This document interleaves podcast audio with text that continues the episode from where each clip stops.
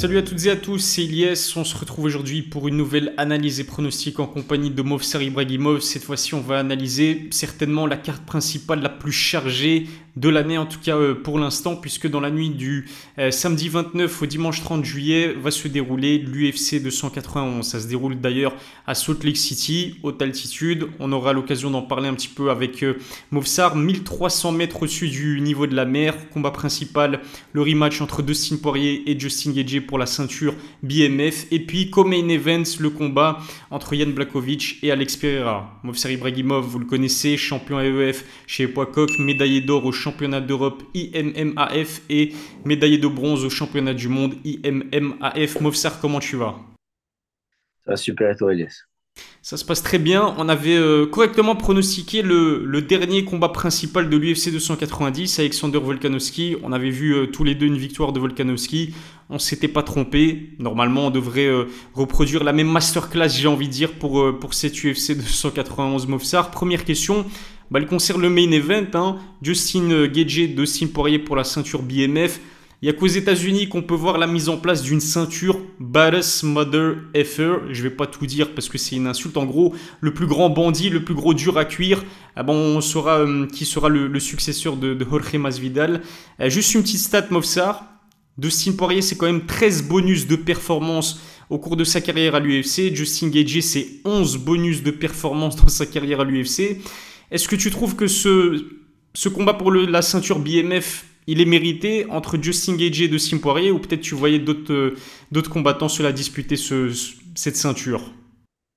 Ah, c'est, clairement pour moi un, gros gros banger ce combat parce que déjà Dustin Poirier c'est, mon combattant préféré. Et, et il est pas loin derrière. C'est tous les deux des tu vois tous les bonus qu'ils ont eu ils font la ils montrent à quel point leurs combats ils sont excitants.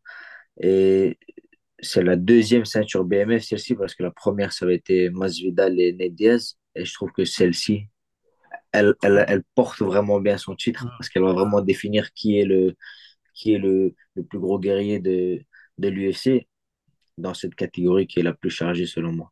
Donc, euh, pour moi, c'est totalement légitime. Les deux ont déjà eu deux title, shots. Donc, ils, viennent de loin, de grande carrière à l'UFC. J'ai hâte de voir ce que ça va donner.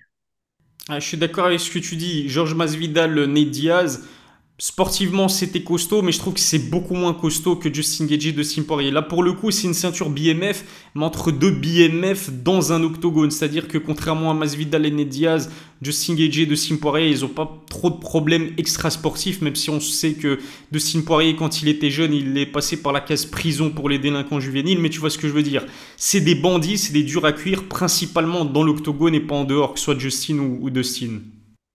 Ouais, c'est ça, c'est c'est des bons pères de famille, c'est des bons, c'est des bons maris, c'est des bons copains, tu vois. En dehors de ça, ils sont connus pour être des bonnes personnes. D'ailleurs, Dustin, il fait beaucoup de, il œuvre beaucoup pour la charité. Euh, avec, euh, on y avait eu toutes les histoires avec Rabib, etc., la vente de maillots. Et c'est pareil pour Gagey, donc c'est des très bonnes personnes en dehors du, de l'octogone. Mais dans l'octogone, ils n'ont pas de marche arrière. C'est pour ça que j'ai hâte de voir qui est le BMF. Ah, c'est clair qu'il n'y a pas de ralentir, hein. que ce soit Justin ou Dustin, c'est un truc de fou. Ce sont vraiment deux guerriers. Et on l'a vu lors de leur premier combat qui s'est déroulé il n'y a pas si longtemps que ça, on va dire. C'était en 2018. Ils se sont affrontés euh, une première fois. Honnêtement, j'ai revu le combat tout à l'heure, Mofsar, mais c'était d'une brutalité sans nom. C'est. Non, la violence à l'état brut. Franchement, la violence à l'état brut. Et moi, ce qui m'a choqué principalement, on va en parler un petit peu plus en détail tout à l'heure, mais notamment les leg kicks que Justin Gage a mis durant la, totalité des, bah, des 4 rounds. Bon, le quatrième round, ça s'est fini assez vite, il n'a pas eu le temps euh, de mettre des leg kicks, mais les trois premiers rounds, il a tabassé la jambe d'appui de Dustin Poirier. Dustin euh, comment dire, il a plié, mais il n'a pas rompu, et il a fini par s'imposer sur euh, KO technique au, quatrième round. Il a... Il a sonné Justin sur un beau crochet du gauche et ensuite il a fini le travail euh, comme il a l'habitude de le faire. La question que j'ai envie de te poser concernant ce premier combat Mofsar, c'est qu'est-ce que tu retiens finalement de cette première opposition? Bah, moi, je trouve que dans ce combat où, se font des guerres comme, comme euh, ils aiment bien faire Dustin et, et, Justin, même leur prénom et rime, c'est ouais. en fait, ça peut très facilement aller d'un côté comme de hmm. l'autre par exemple, tu refais ce combat-là dix fois, je suis pas sûr que Dustin le gagne dix fois. Parce que il y en a un qui est sonné, puis l'autre qui est sonné. Et qui, sait combien de kicks qui restaient avant que euh, Dustin commence vraiment à flancher? Parce que Justin Gagey, il est très connu pour ses, pour ses leg kicks. Notamment, euh, Khabib avait dit que les coups les plus puissants qu'ils avaient subis, c'était ceux de, de Donc, euh, en fait, c'est ce genre de guerre-là, ce genre d'échange où ils envoient des, ils t'envoient des frappes de mortier dans chaque point. Tu sais pas c'est laquelle qui va connecter et c'est laquelle qui va, qui va déconnecter celui en face.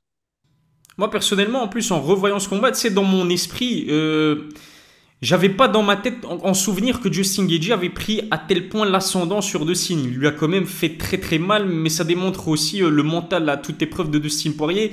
Il a mangé des sacrés euh, leg kicks, il a mangé des sacrés coups, mais il a cette faculté à faire le poker face. Tu vois, tu le vois pas son visage qui souffre. Puis il y a même eu des high poke de part et d'autre. Enfin bref, c'était vraiment du, du très très sale. Et puis tu nous le disais tout à l'heure, Movsar, mais de Sim Poirier, en fait c'est ton combattant préféré. Moi quand j'ai euh, appris ça, euh, on va dire que j'ai été surpris. Pourquoi? Parce que bah, je te connais, tu es un très bon combattant, tu es complet, tu un bon striking, mais on va dire que tu as plus une approche de grappleur. Du coup, pourquoi est-ce que de Sim Poirier en particulier, c'est un combattant euh, que tu apprécies en sachant que lui, c'est pas du tout un grappleur, même si on sait qu'il a une ceinture noire de jiu-jitsu brésilien, mais c'est principalement un, striker? En fait, ce que, ce que j'aime chez lui, c'est le, caractère en combat, euh, principalement. Par exemple, moi, le combat qui m'a fait vraiment euh, trop kiffer euh, Dustin Poirier, c'est son combat pour le titre intérim contre Max Holloway. Ce combat-là, il était incroyable. Et euh, il est un peu. Les gens, ils, oublient un peu trop ce combat-là parce que Max était à son prime. Euh, et ce, dans ce combat-là, Dustin a vraiment outstriké Max avec une marche avant de fou, un rythme mm. de fou, un striking de fou, le style de j'aime beaucoup de, de, Justin et de Dustin pardon et son, son nickname euh, de Diamond, tu vois le diamant, il dit tout le temps le, le diamant est forgé euh, sous la pression, tu vois. Mhm. Je, trouve ça, je trouve ça vraiment stylé, tu vois.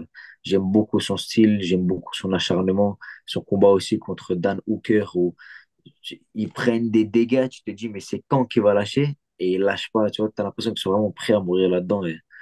C'est ça qui, force le respect, selon moi, et qui fait que je suis, je suis très, très fan de Dan Hooker. Mais je pense que c'était le combat de l'année. Je sais plus si c'était en 2019 ou en 2020. Non, je pense que c'était pendant le Covid. Enfin bref, c'était le combat de l'année, il me semble. Et Dan Hooker, je sais pas si tu te souviens des images de Dan après le combat, mais il pouvait même plus parler. Ils l'ont amené d'urgence à l'hôpital. Il était à l'article de la mort. En vérité, il était à l'article de la mort. Dan Hooker essaie de te dire à quel point de Steam Poirier frappe fort. Et pour revenir aussi sur ce que tu as dit euh, sur le combat contre Max Holloway, ce qui m'avait fasciné dans la performance de Dustin Poirier, c'est que Max Holloway, comme tu as dit, il est à son prime, série de victoires consécutives, réputé aussi pour mettre un sacré nombre de coups et avoir un gros cardio, mais en fait Dustin Poirier l'a surclassé en termes de volume de frappe et de cardio. Incroyable. Bon, après, il faut dire qu'Holloway montait en catégorie, mais ça retire en rien la, victoire euh, impressionnante de, de Dustin. Bah oui, c'est ça, parce que c'est vrai qu'il est, est très big, c'est un big lightweight. Euh, ça, faut pas oublier, il est très très large. Et Max, il monte en catégorie. Mais le fait de maintenir un plus gros rythme, d'imposer un plus gros rythme, de frapper plus, ça, ça, ça joue pas euh, ouais. le poids. Tu comprends? Dans, par exemple, dans des phases de lutte, dans des phases de grappling, il aurait peut-être eu plus de force. Donc, à part avoir un peu plus de force dans les frappes, ça s'est joué beaucoup techniquement. Mm. et tu, tu peux rien enlever à Dustin dans ce combat-là. Et et je me rappelle quand, après celui-là, quand il a affronté Khabib pour la ceinture, uh-huh. je voulais que Khabib gagne parce que j'aime trop Khabib. Mais tu vois, si Dustin gagnait, j'aurais pas été triste, tu vois. Ah, j'étais, j'étais partagé ce jour-là. Aux yeux de beaucoup de monde, c'est peut-être euh, le combattant qui a donné le plus de mal à, à Khabib. Moi, je me souviens d'une séquence où, il, on va pas dire qu'il a sonné Khabib, mais il a réussi à le faire reculer en striking. Euh, et puis, euh, on se souvient tous aussi de la guillotine. Selon certains, elle était serrée. Selon d'autres, non, elle n'était pas serrée. Parce que techniquement. Bon, lui-même a dit qu'elle était serrée. Ah, bah, tu vois. Ah, voilà. il a dit qu'il a eu du mal, mais il a dit jamais je tape devant mon père. Parce que c'est la première fois que Khabib avait son père dans son coin. Ouais, euh, c'était un beau combat. Et du coup, Dustin a donné quand même du fil à retordre à, Khabib Nurmagomedov. Mais se dire aussi, je trouve que son CV, il, bah, c'est l'un des plus beaux CV pour moi sur le papier, celui de Dustin Poirier. Alors certes, champion intérimaire, puis après il a perdu effectivement contre Khabib Nurmagomedov pour le vrai title shot, l'unification des titres en quelque sorte. Il a perdu aussi contre Charles Oliveira, mais Khabib Charles Oliveira, c'est deux anciens champions des poids légers, peut-être les deux meilleurs poids légers de, de l'histoire aussi de l'organisation. Sinon, il a battu McGregor deux fois, il a battu Justin Gagey, il a battu Eddie Alvarez, ancien champion aussi de la catégorie des poids légers, Anthony Pettis, la même chose, Max Holloway, Dan Hooker, Michael Chandler, enfin bref, le CV de Dustin Poirier, il est tout simplement incroyable, hein, Mofsar. Ouais, il, il a tapé tout le monde. Et il a deux, deux défaites qu'il a eues contre Charles Oliveira et Khabib, c'est deux défaites contre les champions. Et moi, j'étais très, goûté, très dégoûté quand on a perdu contre Charles, parce que pour moi, c'était vraiment un combat qu'il pouvait prendre. Et j'ai l'impression qu'il s'est fait avoir par, le, par la pression, tu vois. Le deuxième title shot, et en général, le deuxième, c'est aussi le dernier. Mhm. Euh, il y en a très peu qui ont trois title shots dans leur carrière, tu vois. Et je sais pas, franchement, j'ai un très mauvais souvenir de ce combat parce qu'il pouvait tellement le gagner, mais il a un chargé, un chargé, un, CV chargé en termes de d'adversaires affrontés et mhm. d'adversaires vaincus. Il y en a très peu qui peuvent se vanter d'avoir autant que lui. Et de l'autre côté, euh, n'est pas non plus à en, retrait par rapport à lui. Ouais, c'est clair. Et c'est pour ça aussi que bah, l'UFC a décidé d'organiser ce, combat entre les deux pour la ceinture BMF. Moi, pour moi, c'est un lot de consolation parce que je pense que ni Dustin ni Justin, peut-être que je me trompe, mais je pense que ni l'un ni l'autre ne sera un jour champion dans cette catégorie des poids légers parce que c'est la catégorie la plus relevée de l'organisation parce que stylistiquement parlant, tu as des Benil Dariush, tu as des Charles Oliveira, tu as des Islam Makachev qui seraient vraiment cauchemardesques pour euh, Dustin comme pour Justin. Donc c'est en quelque sorte euh, une façon pour l'UFC de le remercier, euh, les deux combattants, de leur avoir donné des, véritables classiques. Les deux vont finir dans le Hall of Fame de, l'UFC, ça c'est sûr et certain. Bah justement, tu as commencé à parler de Justin Gagey, on va, on va en venir. Et il y a énormément de similitudes entre les deux combattants, c'est plutôt fascinant. Comme tu l'as dit, Justin, Dustin, bah, il n'y a qu'une lettre qui change dans leur euh, prénom. Justin Gagey, comme Dustin, en fait, il a échoué contre Khabib Nurmagomedov et Charles Oliveira lors de ses title shots. Il a lui aussi été champion intérimaire et faut revenir sur ce combat. En devenant champion intérimaire, en fait, pour devenir champion intérimaire, plutôt, il a battu Tony Ferguson, mais il n'a pas fait que le battre, il l'a pulvérisé, il l'a démoli. J'ai pas envie de dire qu'il l'a humilié, parce que sur certains moments du combat, Tony Ferguson avait du répondant, mais il l'a eu à l'usure. Pour moi, Justin Gagey, s'il y a bien un combat dans sa carrière euh, qu'on va encore, euh, dont on va se souvenir dans les prochaines années, bah, c'est ce combat contre Tony Ferguson, parce qu'il a prouvé quel coucouille, comme on le surnomme, ben, il ressent la douleur en fait. Non, bien sûr. Il y avait avant ce combat-là une très grosse fanbase de Tony Ferguson qui pensait que euh, c'était un qui était inhumain, euh, imbattable, qui, qui aurait vaincu Khabib. Mhm. Il, y avait, il y avait beaucoup de, de cette manière de penser qui se propageait dans la communauté euh, fan de MMA. Tu vois. Et Tony Ferguson, il, il, a toujours une très grosse communauté. Elle ressemble un peu à celle de Nate Diaz d'ailleurs. Mhm. Et, euh, et moi, à ce moment-là, je me rappelle à cette époque-là, euh, je pense qu'on avait fait les pronostics sur ce combat-là et moi j'avais dit Justin Gagey, il va, faire, il va mettre une raclée à Tony, tu vois. Mhm. Parce que il est tellement solide, tellement fort. Parce que Tony Ferguson, il est très bon, mais il est un peu trop volatile comparé à ce bloc de ciment qui arrive face à toi et qui t'envoie des bombes atomiques dans chaque main. En plus, le pire avec eux, c'est qu'ils sont infatigables. Ils n'ont mm. pas, de, ils ont pas de marche arrière. Pour moi, c'était vraiment un, match-up euh, cauchemardesque, comme tu aimes bien dire, euh, pour, pour Tony Ferguson. Donc, euh, et c'est sûr qu'il y a plein de gens qui, qui ont fini la, la, bouche grande ouverte après ce combat-là. Parce que je me rappelle beaucoup de gens, tu vois, des, des fans un peu casual du, MMA qui mettaient Ouais, Tony, Tony va faire une salle. Tony. Et ce jour-là, il y a plein de, plein de vestes qui se sont retournées. Ah mais Justin, il l'a vraiment pulvérisé à tel point que bah, depuis Tony Ferguson, il a plus euh, gagné un combat. Il a perdu contre Charles Oliveira, il a perdu contre Binil Dariush, je sais même pas, il a perdu contre Michael Chandler, il a perdu contre René Diaz, c'était fini alors qu'avant euh, Justin Gagey, il avait enchaîné une série de victoires consécutives aussi dans la catégorie des poids légers. Comme tu l'as dit, les gens certaines personnes pensaient que Tony Ferguson pouvait battre Khabib. Il aurait dû affronter Khabib, puis le Covid est passé par là. Euh, combat s'est fait pour la ceinture intérimaire. Tout le monde voulait voir Habib Tony Ferguson et au final c'était Habib Justin Gage. Justin a vraiment brisé des, euh, des rêves ce jour-là. Il a aussi brisé la, mâchoire euh, misquine de, Tony Ferguson.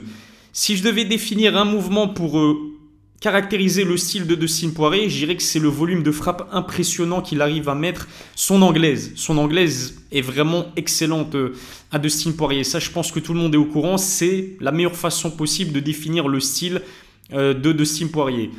Du côté de Justin Gage, si je devais définir son style, c'est clairement les leg qu'on en parlait tout à l'heure. Mais qu'est-ce que t'en penses, Mofsar Est-ce que tu dirais que peut-être Justin Gage est le meilleur combattant dans ce domaine-là, les leg que ce soit techniquement parlant et puis surtout au niveau de la puissance? C'est incroyable. C'est comme un, boxeur thaïlandais au final, Justin Gage.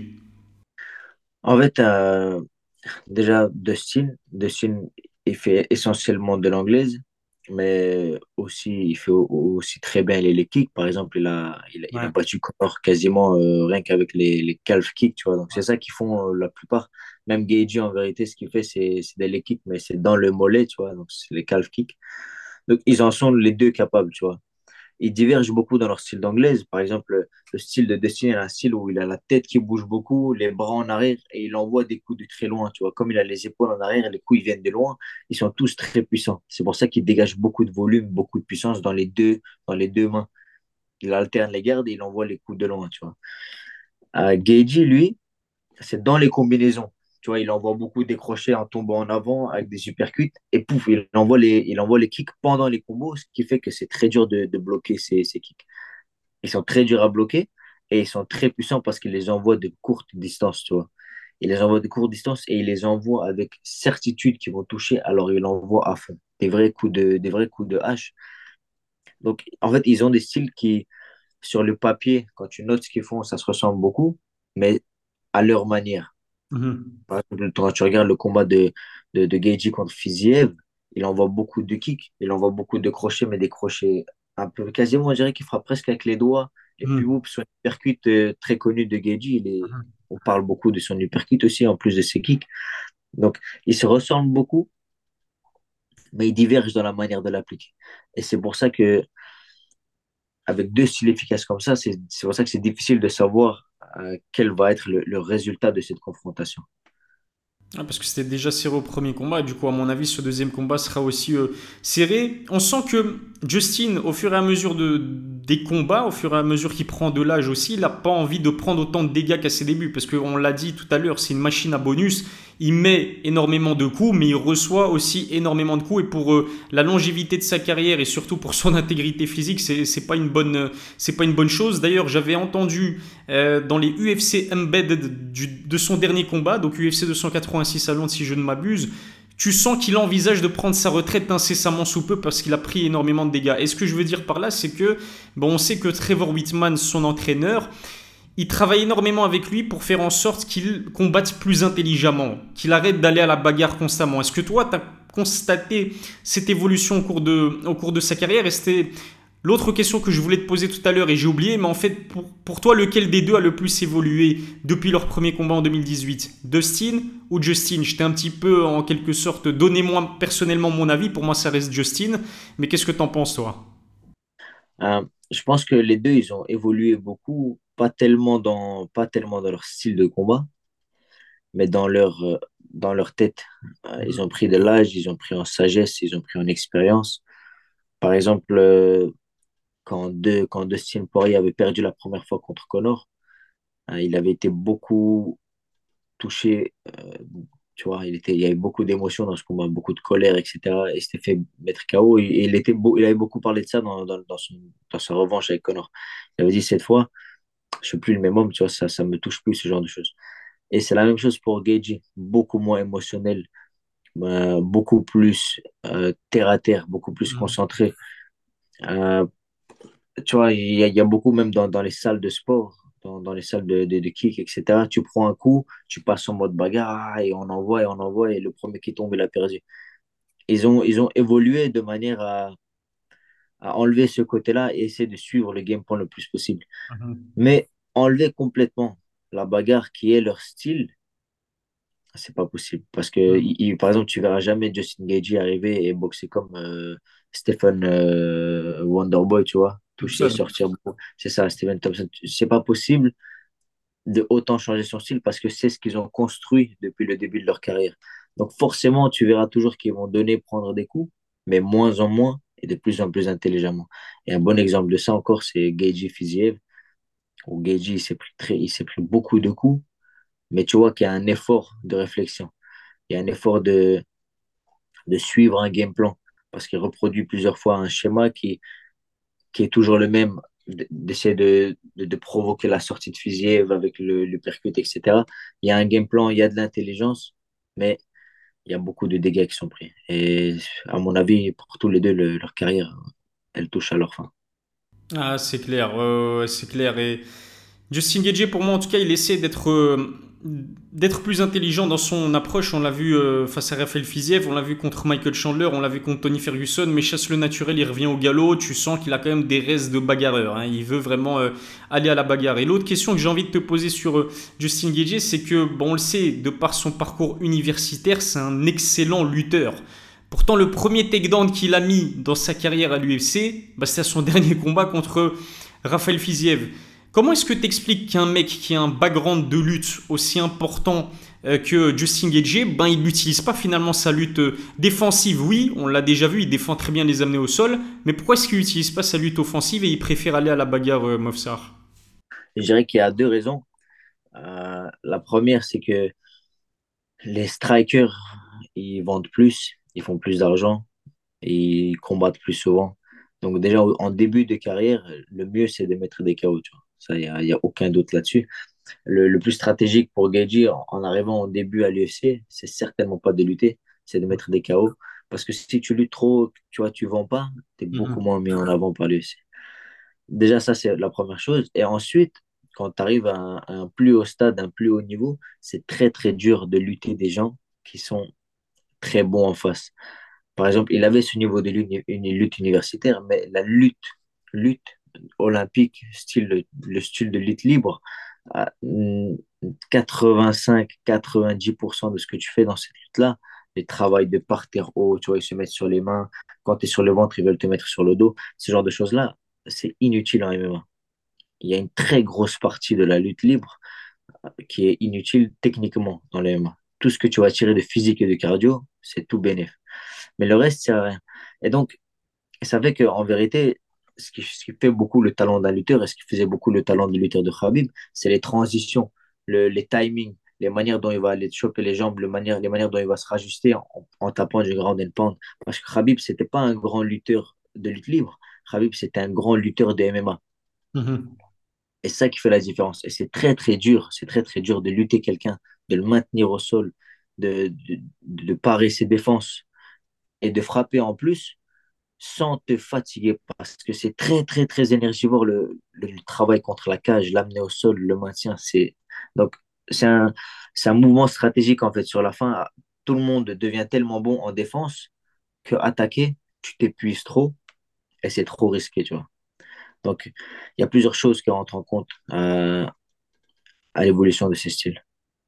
100% d'accord, masterclass. N'oubliez pas de vous abonner au compte Instagram de Mofsar Ibrahimov, euh, soit dit en passant. Je mettrai le lien vers son Insta euh, dans la description. Et puis, petit, euh, petit clin d'œil aussi à Tarek, le head coach de l'équipe de, enfin, l'équipe de Belgique de MMA, que tu connais très bien, Mofsar. Je me souviens qu'il m'avait dit que ce qui explique aussi que Justin Gage n'utilise pas vraiment sa lutte, c'est parce qu'il est tombé amoureux du chaos. Il s'est rendu compte qu'il avait deux points qui faisaient mal. Il a mis des chaos. Il s'est rendu compte que bah, il pouvait en mettre et apparemment, tu kiffes ça quand tu commences à voir que tu mets des KO. Je pense que ça t'est arrivé d'ailleurs aussi, Mofsar.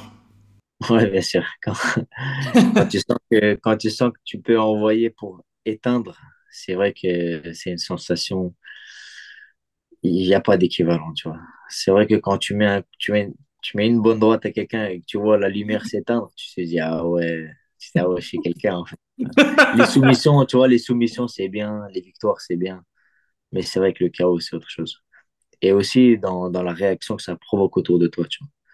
Ça fait 100 fois plus parler des chaos que, que, que des victoires à soumission ou, ou des décisions. Ah, c'est clair, on le voit aussi, autre petit clin d'œil avec Patrick Abirora qui enchaîne les KO et on voit la hype de fou qui, qu'il a pris euh, en ce moment, c'est euh, de par ses KO aussi notamment, et en plus de cela, ils sont vraiment tout simplement euh, spectaculaires. Movsar, avant de passer à l'analyse du Common Event entre Blakovic et, Pereira, moi je te propose de passer directement au pronostic pour ceux de Simpori et Justin Gagey, avec une petite précision quand même très importante, c'est que, comme je te le disais tout à l'heure, le combat et l'événement se déroulent à Salt Lake City, 1300 mètres au-dessus du niveau de la mer. Justin Gagey, il a l'habitude de combattre à cette altitude-là. Pourquoi? Parce qu'il s'entraîne à Denver et Denver, c'est 1600 mètres au-dessus du niveau de la mer, ce qui n'est pas le cas de Dustin Poirier qui s'entraîne principalement en Floride. Est-ce que pour toi, ça peut avoir une répercussion sur le résultat du combat? Ou comment tu vois les choses se faire entre Dustin et Justin, tout simplement? Je pense que ça va être un combat vraiment très serré. Euh, très dur de pronostiquer parce que, comme on a dit tout à l'heure, les deux, ils vont, ça, ça risque d'envoyer beaucoup. Mais c'est là maintenant je devais choisir. Et je ne sais pas si j'arrive à me défaire complètement du fait que je, je kiffe euh, Dustin Poirier. Mais je pense que Dustin va gagner à peu près de la même manière que la première fois. Mais ça pourrait vraiment aller de l'autre côté, euh, ça pourrait pencher de l'autre côté de la balance. Donc, euh, je pense pas, je pense pas tellement que la hauteur, etc., l'environnement va jouer parce que c'est des mecs qui sont tellement à un gros niveau que ils font attention à tous les paramètres, rien que dans leur camp de camp d'entraînement, etc. Je pense que ça va jouer, se jouer beaucoup sur le, sur le mental, sur le, sur le game plan, sur la manière dont ils vont se préparer à ça. Et je, sais pas, je dirais que, je dirais que le style, le style de, de tous les coups puissants envoyés par Dustin, marche mieux contre Gagey que le style de Gagey marche contre mm. Dustin. Et du coup, le résultat, tu vois victoire sur KO, t'es KO, soumission C'est un KO obligé, je dirais, je dirais troisième round, troisième ou quatrième round, KO de Dustin. Victoire par KO de Dustin. Ah bah je te promets, on s'est pas concerté, mais moi je voyais une victoire sur KO technique de Dustin Poirier au troisième round parce que je trouve qu'il est plus intelligent que Justin Gagey. Meilleur fight IQ du coup. Techniquement, c'est plus propre plus précis aussi dans ses coups. Je trouve que au niveau de l'endurance, Dustin Poirier est meilleur que Justin Gagey parce que Justin, il envoie tout à chacun de ses coups. Dustin Poirier, c'est quelqu'un qui est beaucoup plus économe, qui choisit ses coups. Par contre, une fois qu'il t'a connecté, là, il envoie euh, toute la sauce. Donc moi, je trouve que stylistiquement parlant, Dustin Poirier a un avantage sur euh, Justin Gaethje, mais je pense honnêtement, Movsar, que l'altitude pourrait avoir une répercussion sur ce combat parce que Justin est habitué à évoluer à cette altitude-là. Mais j'ai entendu dire dans une interview, je pense accordée à Ariel Eloigny, que Dustin Poirier avait carrément acheté une machine pour simuler la haute altitude de Salt Lake City et du coup, il dort avec une sorte de machine qui va permettre à ses poumons peut-être de s'habituer au manque d'oxygène en en quelque sorte à voir si euh, ça aura du coup une répercussion sur, euh, sur le résultat. Et puis en ce qui concerne le, le event de cette UFC 291, Movsar, c'est quand même du très très haut niveau. Ian Blakovic, Alex Pereira, il y avait des rumeurs euh, concernant le fait que ce combat allait être pour le, titre vacant dans la catégorie des lourds légers parce que je suis sûr que tu suis l'actualité. Malheureusement, le champion en titre, Jamal Hill, s'est fait une rupture euh, du tendon d'Achille. Il a décidé, comme Iri Proaska d'ailleurs, de laisser sa ceinture euh, vacante. Est-ce que tu penses que c'était légitime euh, le fait que Yann et Alex puissent se disputer la ceinture vacante chez les lourds légers ou tu penses que c'était beaucoup trop tôt et que l'UFC a bien fait de maintenir ce combat sans titre en jeu? Je trouve que c'est mieux de, de maintenir comme ils ont fait là parce que étant donné que déjà Iri avait rendu le titre vacant, puis s'ils refont ça, le, le titre de, de, de, light heavyweight aurait trop perdu de valeur, je trouve. Donc je trouve que c'est mieux de, de, faire ce combat-là, trouver un contender, euh, faire un, quelque chose qui a l'air plus légitime avec euh, des mecs qui sortent de, de victoire, tu vois. Tu prends euh, Pereira qui, qui, qui, vient de prendre un KO, mm-hmm. qui monte d'une catégorie, qui combat tout de suite pour une ceinture c'est moche un peu. Donc, je trouve que c'est mieux qu'ils aient gardé ça comme c'est actuellement.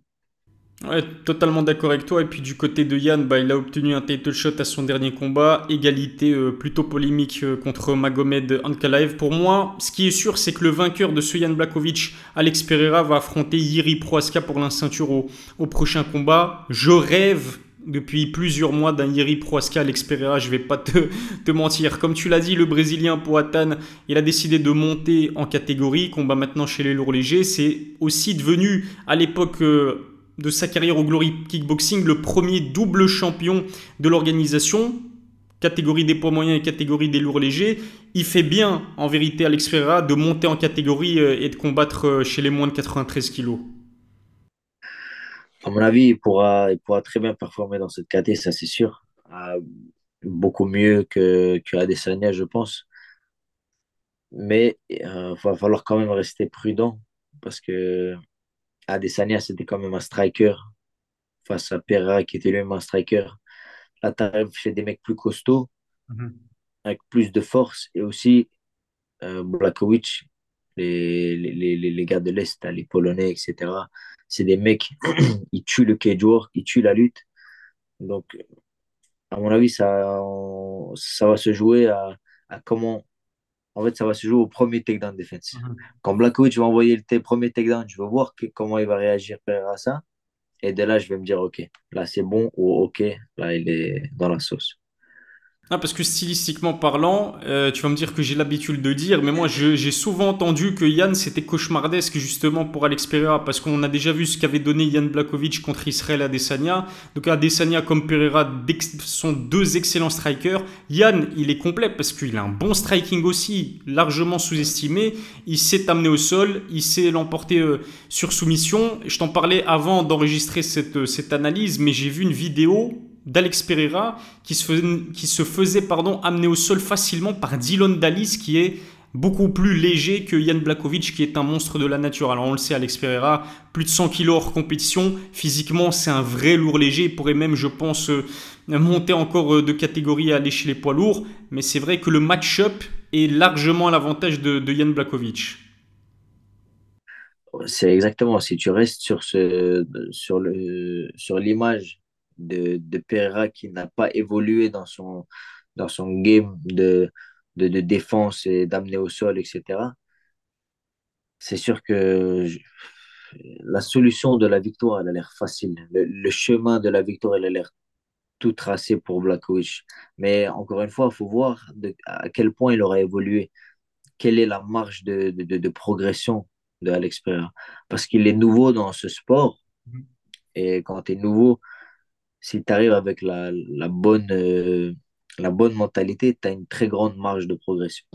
S'il arrive en se disant, c'est bon, moi je suis déjà un combattant confirmé, j'apprends un peu à, me défendre le sol et je les mets KO, ça peut le jouer des tours. Ça va dépendre beaucoup de, je le répète encore une fois, de sa marge de progression. Et, mhm. c'est de là qu'on on le verra à, à ses premières défenses de takedown et, ça annoncera la suite du combat.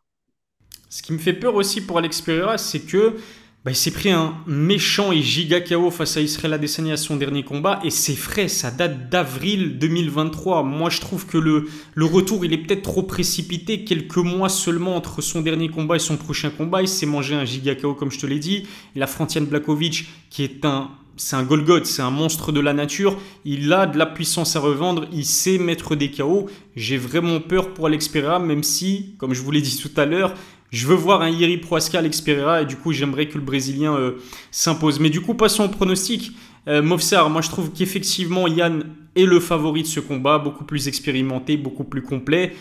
J'ai pronostiqué un truc sorti de nulle part. En fait, c'est pas un pronostic, c'est ce que j'espère euh, qui va se faire en fait. J'aimerais voir Alex Pereira l'emporter sur KO et je pense que s'il l'emporte sur KO, ça peut pas se faire sur euh, un autre moment que dès le premier round quand il est frais. Bien évidemment, on connaît son arme de prédilection, son crochet du gauche. Je pense que s'il connecte Yann, il peut lui faire mal parce qu'encore une fois, Pereira vient des poids moyens, mais c'est un vrai lourd léger qui dépasse les 100 compis. Mon alarme s'est activée, je suis désolé. Euh, je disais qu'il dépasse les 100 kg hors compétition. Il peut faire mal à Yann et du coup, j'espère une victoire sur KO premier round. Est-ce que tu es d'accord avec moi ou euh, je suis totalement à côté de la plaque? Moi, je dirais que ce, qui est très probable qu'il se produise, c'est une victoire de, de, de Yann par décision ou par soumission. Mais à tout moment, à tout moment, Pereira, il peut envoyer un coup qui va complètement déconnecter Blakovic. Mhm. Donc, euh, c'est toujours ce genre de combat-là très dur à pronostiquer.